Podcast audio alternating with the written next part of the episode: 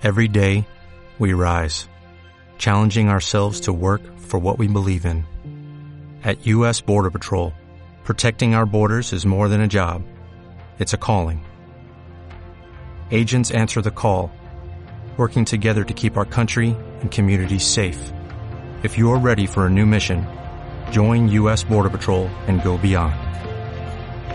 Learn more at cbp.gov/careers. Bueno, vamos a charlar un poquito más de esto con Javier Casábal, es estratega de renta fija de ADCAP Grupo Financiero. Javier, ¿cómo estás? Buen día. Buen día, Pablo. Muchas gracias por el llamado. Bueno, ¿cómo estás viendo este movimiento de masa? Este, ayer los bonos volaron, pero en un contexto de mercado negativo. O sea, este, fue un contraste fuerte, ¿no? Las acciones cayendo, también toma de ganancia en acciones argentinas, y los bonos volaron porque el gobierno puso bastante plata, no sé cuánto al final, para levantar el precio de los títulos, para recomprarlos. Sí, mira, yo lo que te diría es, a ver, eh, en principio venimos, hay, hay que por ahí contextualizar un poco, venimos de una recuperación muy fuerte en que, eh, siendo un poquito para atrás, venía muy conectada con el riesgo global, con el miedo a que la Fed empiece a subir las tasas eh, muy por encima del 5%, eso medio que se desactiva y entonces este, a partir de noviembre empezás a ver al S&P bastante más estable, la idea de que el S&P va a ser, eh, perdón, de que la Fed va a hacer aumentos de tasa muy fuertes este, en los próximos eh, meses, en las próximas reuniones, este, un poco desaparece o se desvanece. Y entonces el, esto da lugar a una recuperación del S&P en torno a los 4.000 puntos. Ayer justo tuviste este, datos un poco flojos de la economía y entonces este, podés, eh, volvés a ver que el riesgo de recesión está ahí y en el mismo día tenés uno de los directores de la Fed que te empieza a hablar de que todavía las preocupaciones de la inflación están ahí y que entonces hay que seguir subiendo tasas. Entonces, ahí es que el mercado corrige, es natural que veas, este, después de una subida tan grande como tuviste en el equity, mm. es natural que veas eh, alguna toma de ganancias. Sí, vos venís de un día de más 10 al día siguiente, este, pero no solamente un día de más 10, sino muchos días, gran recuperación y bueno, en algún momento la toma de ganancias empieza a ser este, lo natural. Bueno, este hay, hay, hay, acciones argentinas, eh, Javier, que subieron de 200%, ¿no? YPF triplicó su valor. Claro, tenés IPF, este, las compañías por ahí, la, la, que mejor anduvo son esas compañías que están vinculadas más a la energía, los bancos por ahí no tanto, y justamente la discusión que estábamos teniendo en el mercado era si los bancos ya están caros, y entonces ahí te los pones a comparar contra los peers de la TAM. Este, me parece que en este contexto es donde cae la, el anuncio de masa, que viene a, yo diría, ¿Te acordás? Hace unos meses hablábamos de la llegada de masa y el efecto que tenía esto en, el precio de los bonos. Yo lo que te diría es, mira, sacando el día de ayer, porque tal vez es un poco particular, em, me parece que hay una serie de factores de riesgo que se fueron desvaneciendo. Mm. Este, Massa los fue desactivando. Hace un tiempo eran las reservas, entonces eso se solucionó a través del dólar soja este, y el campo y qué sé yo, y el mercado es como que va encontrando nuevas fuentes de preocupación, este, entonces se empieza a hablar de los pasivos remunerados y ese tipo de cosas, en el medio aparece esto de la Fed, y entonces hay, el mercado corrige y vuelve a mínimos, pero cuando desaparecen las distintas fuentes de riesgo, vos ves que los bonos tienen muy, mucho para subir y que los bonos en niveles de 20 no tenían mucho tiempo para estar. No, de hecho, de hecho yo recuerdo, perdón, ¿no? Este Rizer de ustedes, de ARCAP, hablando de un potencial de mejora para los bonos del 50%. Claro, nosotros lo que veíamos era que yo cuando cuando tiro el, el, target ese del 50%, hmm. lo que estábamos viendo era que íbamos a volver, una vez que se despejan esos factores de riesgo, íbamos a volver a una situación previa que yo lo hubiera enmarcado en el periodo noviembre de 2021, marzo de mayo de 2022, que es un periodo de relativa estabilidad, hmm. este, donde los bonos tenían un piso y un techo bastante marcado, un rango de trading, y este vos podías volver a un nivel en torno a eso, y entonces eso era un upside de 50%. Bueno, ayer ya tocamos el techo, ¿no? Mm. De ese rango. Y esto ¿Qué es cuánto? básicamente- ¿Unos 35, 36 dólares? Claro, ponele el 36 dólares, tal vez justo en el GD30 es un poquito más difícil marcarlo porque tiene alguna tendencia para arriba o para abajo. Yo lo marco más en el Global 2038 que veo más claro el piso y el techo.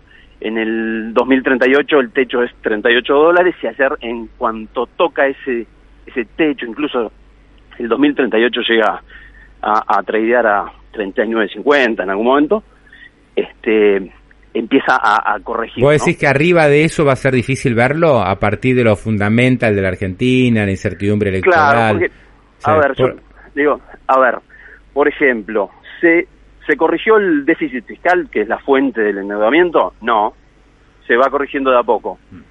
¿Tenés el trade balance corregido o, los, o el flujo de reservas este, corregido? No, seguís teniendo... eh, Entonces, ¿cómo vas a hacer para pagar la deuda? Bueno, todavía eso no está corregido, entonces es difícil que vos rompas eso para arriba. Claro, salvo que el gobierno te empieza, viste, a inundar de, de dólares y recompra de bonos así a, la- a lo loco, y ahí conseguís una suba artificial, pero que puede ser contraproducente para mí, ¿eh? Claro, por Pues eso. si vos pagas algo mucho más caro de, de lo que realmente vale o que el mercado cree que vale, me parece que no es una movida inteligente. No, por eso, por, por eso está el tema de la discusión de los niveles, ¿no?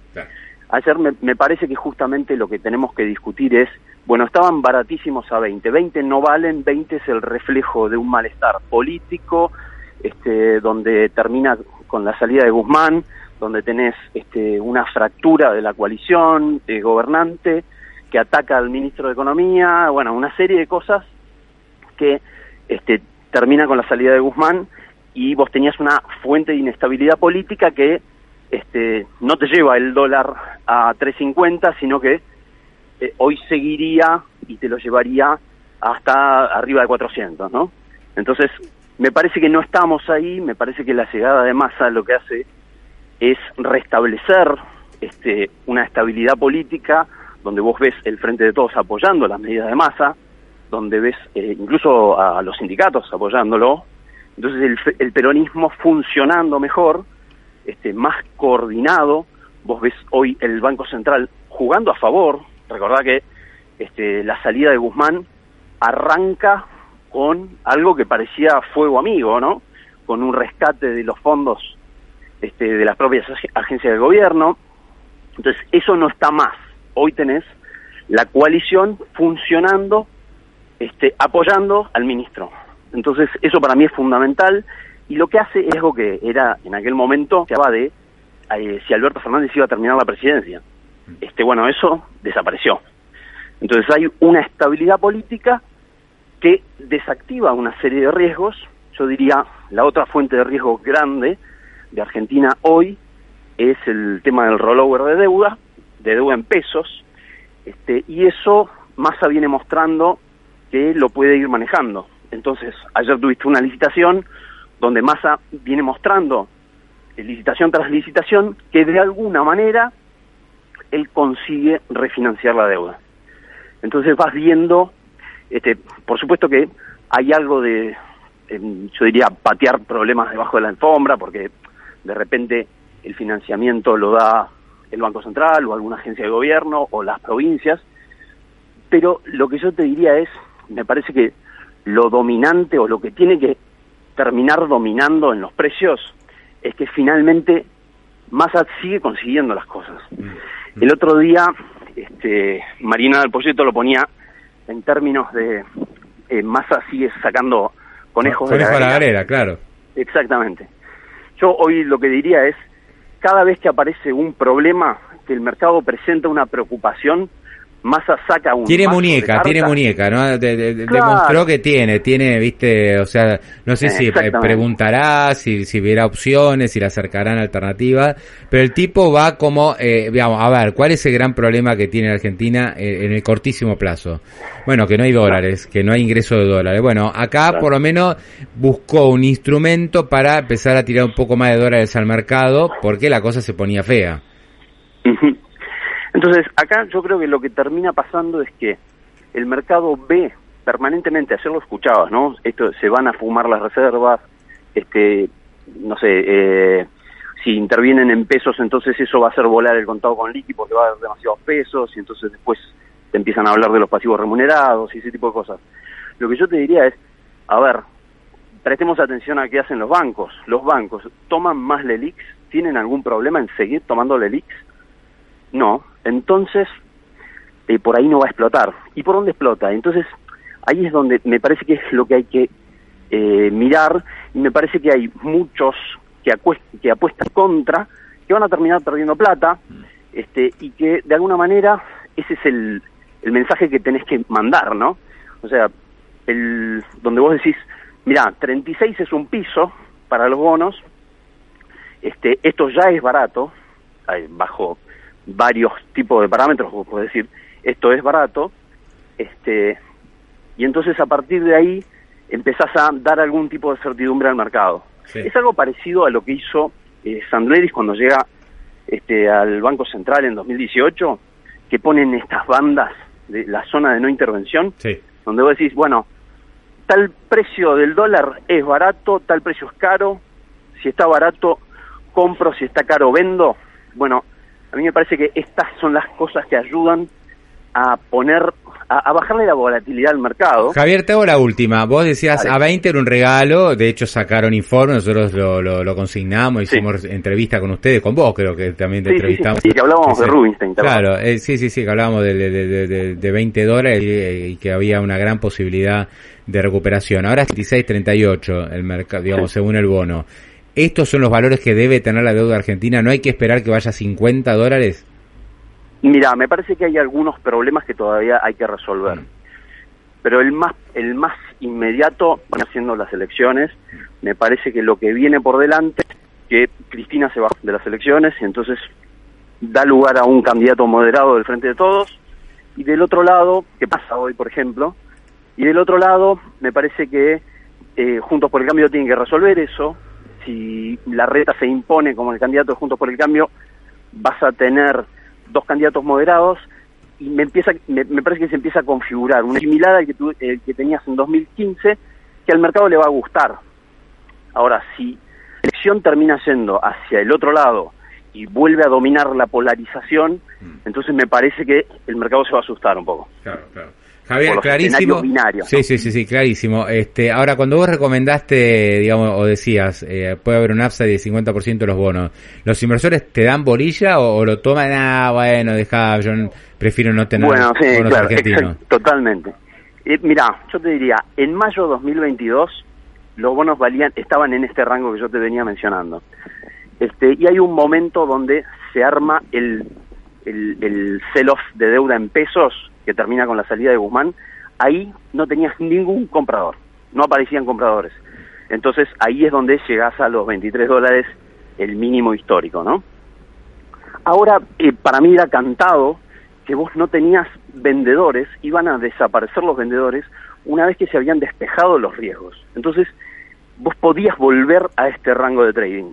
O sea, ¿por qué hay, quién te vende cuando estás subiendo todos los días de, de a puchitos? Mira, para ponerlo contra, contra pesos, que es este, para inversores locales, lo que nosotros veníamos mostrando es que desde el 30 de septiembre, Argentina, en los bonos globales en dólares, le venían ganando, pero holgadamente, a cualquier estrategia en pesos. ¿Y esto por qué es? Bueno, un poco por el contado con liqui, otro poco por este, las, eh, el precio de los bonos en dólares. Entonces, finalmente empiezan a aparecer los compradores y desaparecen los vendedores. Entonces, ahí es donde este, volvés rápido al, al, rango de trading. Ahora, en este rango de trading, bueno, ahí necesitas empezar a despejar otras fuentes de riesgo que todavía no están despejadas y yo te diría, la principal hoy es la política.